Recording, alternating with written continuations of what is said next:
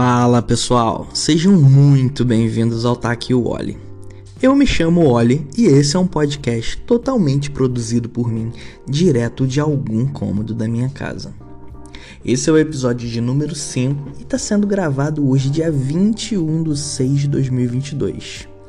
Bom, já para começar, tem todas aquelas obrigações típicas de internet que é, cara, não esqueça de ativar o sininho aqui no Spotify para você que tá chegando agora, não nunca ouviu esse podcast, mas curtiu e quer receber notificação, quer saber sobre os próximos episódios. Então você clica aqui no sininho e deixa aqueles 5 estrelas para fortalecer aí teu amigo, beleza? Bom, o episódio de hoje já começa assim, né? Vários imprevistos, a vida é cheia de imprevistos, né? Eu prometi que seriam episódios diários, menos aos domingos, porque aos domingos eu passo um tempo com a minha família. Às vezes eu passo um tempo sem fazer nada, é, só assistindo série, só assistindo filme e fico na minha, de boa, ali, relaxando. E, cara, ontem, segunda-feira, eu acho que não só para mim, mas para 99% dos brasileiros que são que trabalham, né, que não são herdeiros e afins, trabalham na segunda-feira. E cara, a segunda ela já começa frenética, né? A segunda ela dura 48 horas. Foi, ontem foi um dia assim, cara, que eu acordei muito cedo, bem antes do horário que eu tô acostumado a acordar. E eu não consegui completar nem metade do que eu havia planejado. Inclusive, estava nessa lista de, de planejamentos da minha segunda-feira gravar esse, esse episódio, né? Na verdade, ou o episódio de ontem, porque cada dia é uma coisa. Enfim, gravar o, o episódio do podcast. E cara, eu não consegui porque ontem teve muito trabalho, minha mulher ficou atolada de trabalho, eu. E a gente tem, como eu sempre digo, né? A gente tem, cara várias obrigações domésticas que é cuidar da casa, filho, os animais e tudo mais, né? Então não, não consegui, e aí tentei empurrar um pouquinho, falei, cara, à noite eu vou conseguir. Só que aí, velho, deu 10 da noite, eu ainda ia ter que pensar no que eu, no que eu ia falar, eu tava muito cansado, ainda tinha trabalho para fazer, que eu empurrei para hoje de manhã, porque hoje, terça-feira, eu Acordei bem cedo, já sentei no computador para trabalhar, já fui fazer café da manhã, já fui botar comida dos bichos, fazer tudo normalmente. A vida é frenética. E assim, não sei vocês, mas cara, é louco. Eu lembro da minha vida na infância, o tempo ele tinha, ele era diferente. Eu não sei se é porque na minha época não existia smartphone, né? Para muita gente é, isso é um absurdo não existir a tecnologia, smartphone, as redes sociais do jeito que existem hoje, né? Até existia na minha época MSN, é, os sites da UOL lá de bate-papo, mas cara, eu era uma criança, eu não utilizava isso. Eu utilizei o Orkut quando chegou, sacou? O MSN também eu cheguei a utilizar e tal, mas o dia ele rendia. Talvez deva ser porque a vida de uma criança basicamente é acordar, comer, ir pra escola, brincar, jogar videogame e assistir televisão. Era basicamente isso que eu fazia quando, quando eu era criança, né? Até os meus, sei lá, 10 anos era desse jeito. E aos 12 eu já comecei a tocar, já comecei a querer fazer coisas e tal. Então. Mas é bem isso, assim. E eu não consegui gravar, tava cansado e, cara e é legal isso, porque mostra que a gente não tem, não tem controle total da nossa vida. Hoje em dia a gente não tem controle total da nossa vida e a gente tem que respeitar o tempo das coisas. Às vezes a gente planeja muita coisa, quer fazer muita coisa ao mesmo tempo e acaba hum, não conseguindo cumprir e fica frustrado. Eu não fiquei frustrado de não ter conseguido gravar. Pelo contrário, na minha cabeça é isso. Eu cumpri o que eu poderia cumprir naquele dia. E, gente, não é papo de coach, tá? É só. É só o meu pensamento. Hoje em dia eu penso desse jeito. Eu consegui cumprir o que eu precisava cumprir ponto final. Não deu para fazer tudo? Pô, beleza. Fiz o que, o que eu pude, saca? É tipo isso. E hoje, especialmente, tivemos um grande evento aqui em casa. Um grande evento doméstico que foi o Theo que é o meu enteado, perdeu um dente. Pois é, ele tem 7 anos de idade e os dentes dele estão trocando e para mim, tipo, é muito maneiro isso. Ele tá me fazendo ter a experiência de ter um filho, de como é ter um filho. E, pô, é muito legal porque eu acompanhei ele, ele trocar vários dentes, ele já tá trocando, tipo, já trocou quase todos. E aí hoje ele perdeu o canino e, tipo, ele faz uma festa. E aqui em casa a gente não é religioso, a gente acredita em outras coisas e tal. E uma coisa que a gente mantém é que ele acredite na fada do dente, que é uma coisa que incentivou ele, inclusive, a, a cuidar melhor dos dentes dele, porque a gente faz aquele ritozinho que é até americanizado, né? Mas foda-se. Pelo menos a gente tá fazendo ele ter uma infância maravilhosa com isso. Ele acredita na fada do dente, a gente bota um dinheirinho ali debaixo do travesseiro e tá tudo bem. E aí ele veio todo contente, eu tava na varanda limpando a caixa de cocô dos gatos. Porque é, é assim, é o dia a dia aqui em casa. E aí, cara, ele veio uh, todo animado com o dente na mão. Cara, tirei o dente, olha, olha, eu tirei o dente, eu tirei o dente. Aí no fim ele vira para mim e fala: Eu vou ficar rico. e na minha cabeça eu fiquei, cara, ele ganha dois reais por dente, ele não vai ficar rico. Mas isso, isso é um incentivo para ele até de cuidar dos dentes. E a mãe dele fala para ele: Olha só, a fada do dente vai me buscar o dente só se ele tiver bem escovado, só se ele tiver bem limpo. Então essa é a nossa desculpa para manter ele com os dentes bem limpos e saudáveis, né? Então, assim, é é isso, a gente tem que utilizar as armas que a gente tem, os métodos que a gente tem para fazer a vida do, das crianças e a nossa vida melhor também. E assim, pegando esse gancho desses, desse imenso acontecimento doméstico que para mim é, que é um momento único na vida de uma criança que é trocar os dentes, também tivemos a benção e fomos agraciados com o tão aguardado single da Beyoncé. Cara, saiu hoje e eu ouvi umas quatro, cinco vezes assim para avaliar e tentar entender qual era a proposta. De primeiro, de primeira assim, na primeira escutada, eu não gostei, porque eu eu demoro a gostar de certas músicas. Eu, eu, eu sou ruim com coisa nova, isso é real. Então eu demoro a gostar da música, então eu tenho que ouvir ela muitas e muitas vezes para entender o contexto. Até agora eu ouvi até pouco, eu vou ouvir mais ainda, mas cara, só um, uma pincelada assim. Ela tem claras influências de músicas de baladas assim, anos 2000, sabe? É, eu vou usar até um termo aqui que eu vou usar até fazer uma comparação que eu acho que é até meio esdrúxula para isso. Mas não sei se vocês lembram daqueles CDs que saíam da Jovem Pan, saca? Que eram músicas de balada mesmo, assim, músicas dançantes. Então, tá uma pegada meio isso, assim. E no meu ver, é um rolê meio revival anos 2000, saca? Tá muito nessa pegada. Mas tá muito legal o bagulho, como sempre, óbvio, né? Beyoncé, né, velho? Tá mega mixado, tá super bem mixado, super bem masterizado. A capa é uma capa tipo, mano, meio Kanye West, saca? Sucinta, preta, não tem mais nada além daquilo. E eu tô falando aqui do single, acabei nem falando do nome. O nome do single é Break My Soul. Cara, e é capa, é capa, eu, eu gosto de capas de discos simples, às vezes sendo só uma foto de alguma coisa, ou a própria foto só do artista, tipo, limpa ali, preto e branco, ou então, tipo, uma coisa sólida, sabe? Eu sou meio desses assim.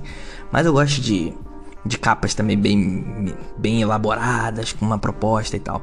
Mas enfim, fechando isso, no final de semana, cara, eu assisti uma série com a minha mulher, porque assim, no final de semana a gente não planeja fazer nada, porque a gente quer ficar de boa, saca? Então a gente escolhe uma série para maratonar, ou às vezes a gente só fica escutando música, toma um drink e tal. E no final de semana, cara, choveu muito aqui no Rio de Janeiro, mas choveu muito, muito mesmo, assim. De eu não consegui sair nem com a minha cachorrinha na rua, pra vocês terem noção de tanto, do tanto que choveu. E aí a gente tava ali, pô, passando pra um lado pro outro no, na Netflix, que eu acho que todo mundo faz isso também em casa. É, procurando uma série e sempre ficava aparecendo Maldivas, Maldivas, Maldivas. E daí minha mulher falou: pô, vamos assistir. E cara, vou ser bem sincero. Eu, quando vi o anúncio da série, eu achei que fosse um, um lance meio reality, sabe? Tipo, eles estavam nas Ilhas Maldivas, alguma coisa bem bem pate mesmo, saca? Ainda mais pelo elenco, pô, Manu Gavassi, Bruna Marquezine e tal. Eu falei, ah, mano, não tem muito saco mais para isso. E aí minha mulher virou para mim e falou, cara, falou, cara, vamos dar uma chance pra série, vamos assistir. E aí eu falei, cara, quer saber de uma coisa? Ah, mano, vamos, vamos, vamos, vamos ver. E velho, a série, vou, vou dar uma, vou tentar dar uma resumida assim. Então, a série é produzida pela Natalia Klein ou Klein. Eu acho que é Natalia Klein mesmo a pronúncia. E ela, o elenco básico da série é Manu Gavassi, Bruna Marquezine, Sharon Menezes, Carol Castro e a Natália Klein, que interpreta Mortícia. E, cara, ela narra a série inteira, assim, do começo ao fim, ela tá narrando, mas ela tem. É um jeito diferente a interpretação dela para as outras. para as outras personagens. Ela tem aquele lance de quebrar a quarta parede, sabe? Que é aquela coisa da interação com o público cara a cara ali no meio da. Como eu posso dizer? No meio da interpretação mesmo ali, ela tá, tá falando com outra pessoa, mas ela tem um olhar pra câmera, sacou? Inclusive, depois que vocês assistirem essa série, eu até indico que vocês assistam uma outra série chamada Fleabag. É uma série inglesa e vocês vão entender esse, esse lance do quebrar a quarta parede, essa coisa da interação com o público. E, cara, é muito legal, muito legal, bem bacana mesmo. Eu assisti ontem, eu terminei essa, eu maratonei Maldivas no final de semana. E aí, ontem a gente começou a assistir Fleabag e quando a gente foi ver, já eram três da manhã, a gente já tinha, três não, duas da manhã, e a gente já tinha assistido, tipo, a primeira temporada quase toda. Faltava um, falta um episódio, na verdade, para encerrar a primeira temporada. Mas vamos lá. A série se passa Maldivas, agora eu tô falando de Maldivas. A série se passa num condomínio de luxo aqui da, Barra, da Barra da Tijuca. E ele é gravado, inclusive, num prédio que tem uma, um condomínio que tem uma polêmica muito grande, que foi um prédio que foi construído na época das Olimpíadas aqui no Rio de Janeiro, que é um condomínio da Carvalho, da construtora Carvalho Hoskin, né? Que se chama Ilha Pura. Depois vocês dão, dão um Google aí que vocês vão saber, tem lá as fotos e tal. E eu curti muito a série porque eu gosto desse rolê de ter algo que é próximo de mim, sabe? Eu moro no recreio e que é tipo 5 minutos da barra, sabe? Então eu meio que consigo identificar, vendo os personagens, consigo identificar muitos vizinhos, até meus aqui no recreio, muita gente que eu conheço da barra e o próprio barrense, né? Que é um ser humano à parte aqui no Rio de Janeiro. Mas vamos voltar. E aí essa série é gravada nesse condomínio de luxo da Barra da Tijuca. E esse elenco que eu falei para vocês, eles basicamente são tipo os playboys do, do condomínio, assim, saca? Tipo, passam um dia na piscina tomando drink e, e festa todo dia. Aquela coisa que, na verdade, eles têm uma vida de internet. Eles mostram uma vida. E aqui no Rio de Janeiro tem muito isso. As pessoas vivem uma vivem de aparência e não são nada daquilo do que elas falam. Essa é a real. E aí, assim, a série aborda assuntos como, cara, caixa 2, pessoas que têm problema com distorção de imagem, distúrbio alimentar, cara, golpe financeiro, tipo aqueles golpes de pirâmide, tá ligado? De investimento, pô, traição. Aí tem os família de bem, né? Que, cara, o que tem aqui no Rio de Janeiro, uma, a maior parte aqui na Barra da Tijuca e Recreio, é bolsonarista de família de bem, né? Então. É, é, é, é, é uma série que ela é suspense, mas ela é engraçada e eu consigo identificar muita coisa.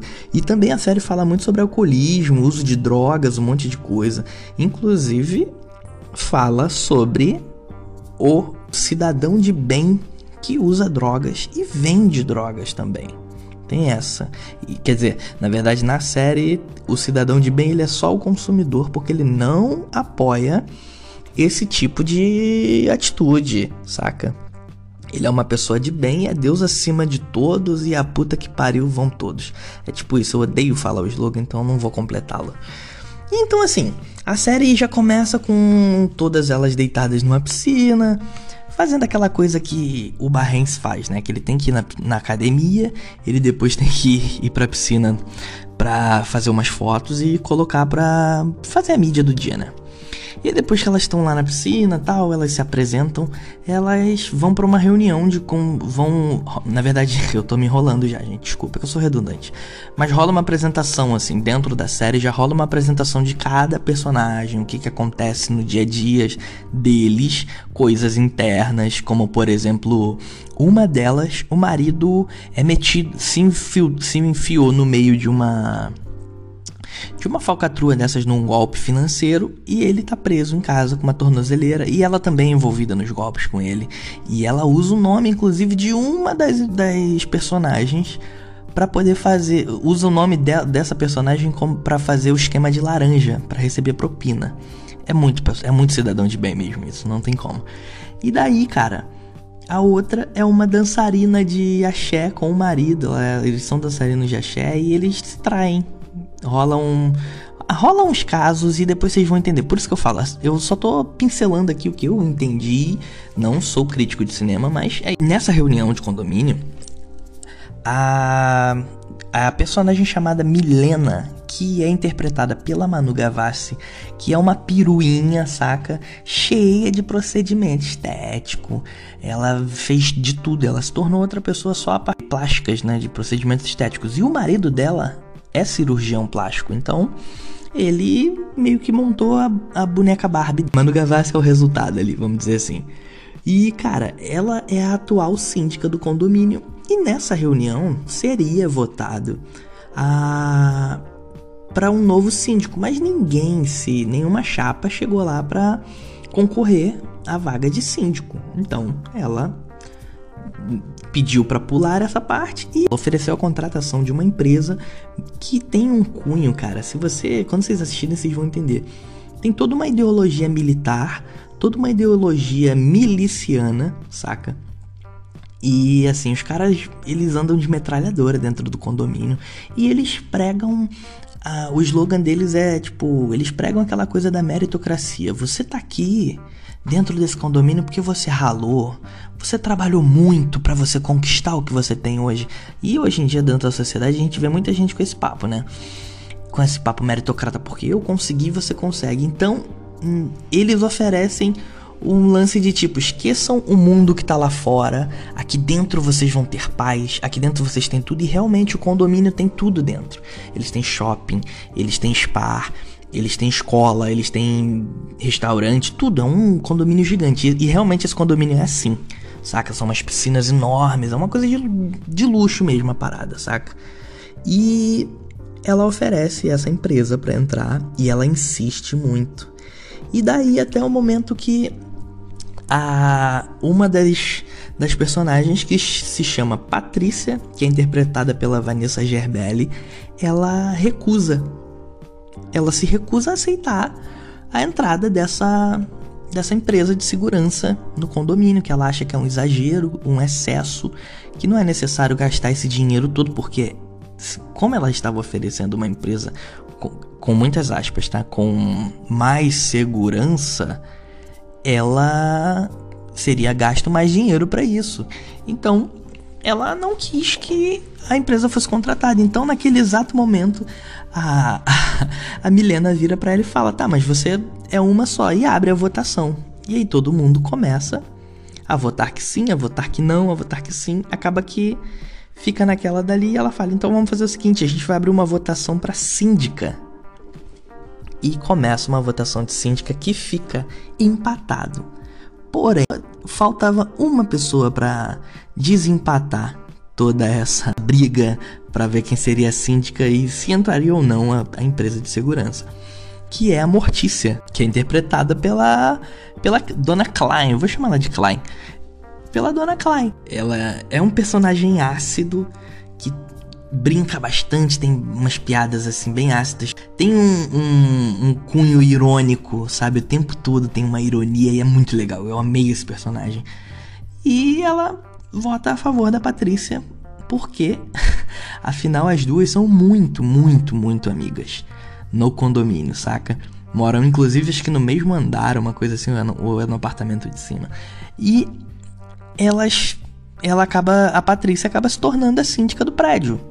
E, pô, começa aquela coisa. E aí a Milena vira e fala para ela que seria muito difícil e joga o caderno de o livro de síndico, né, com as normas, com tudo para ela, para ela poder se virar e fazer as coisas que tem que fazer do condomínio, né?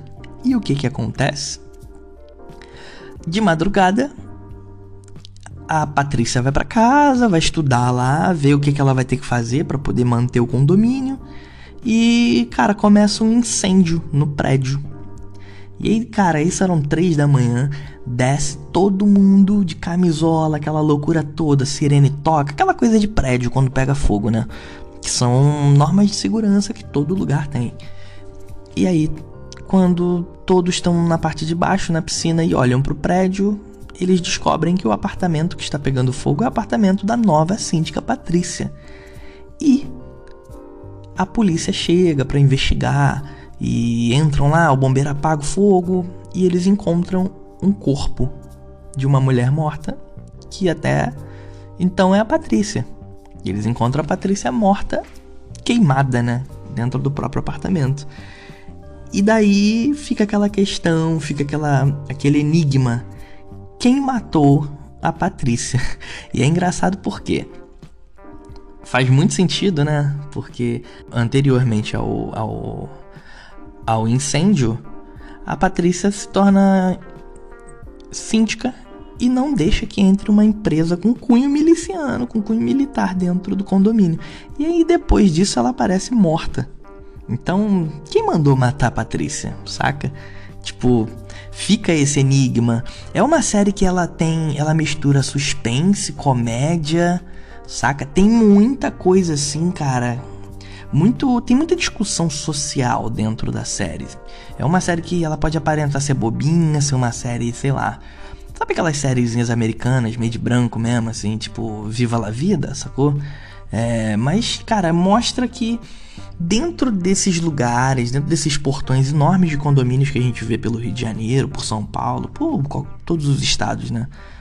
E de que, cara, todo mundo tem um podre. Porra, tem o marido da mina que é metido com falcatrua de desvio de, de, desvio de grana, saca? Tem a outra que trai o marido, o marido trai ela, tem o, o, o, o outro marido que também trai, cara, todo mundo trai, né?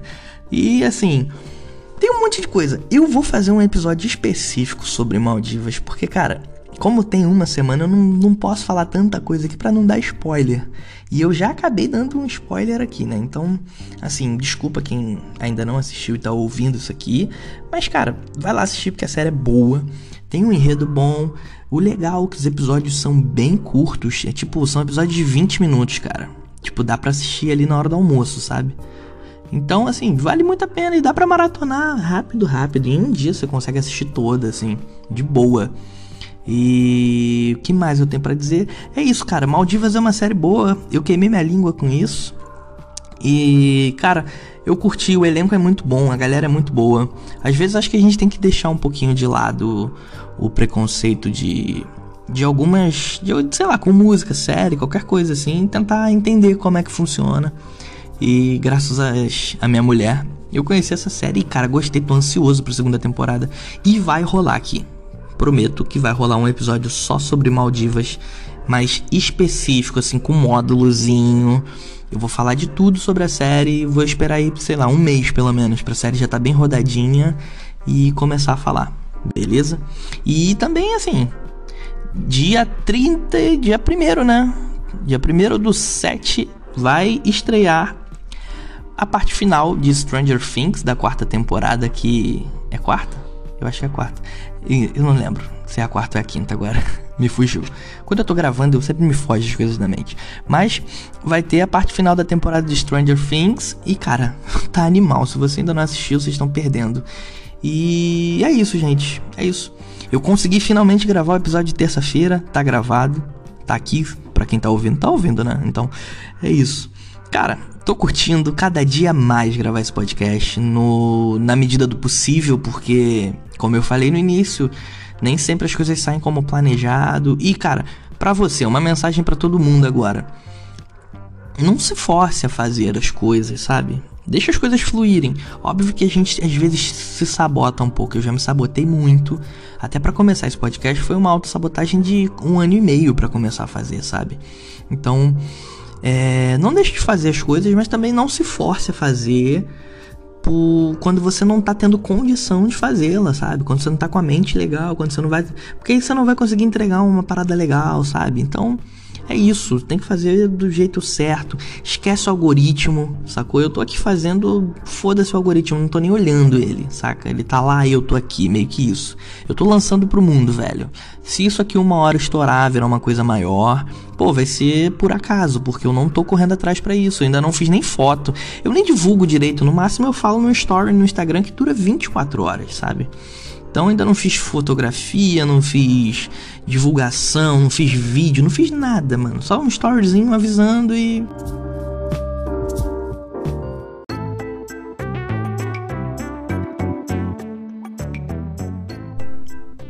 É isso. E esse foi o Tá Aqui o Olhe, um podcast totalmente produzido por mim, direto de algum cômodo da minha casa. Até mais.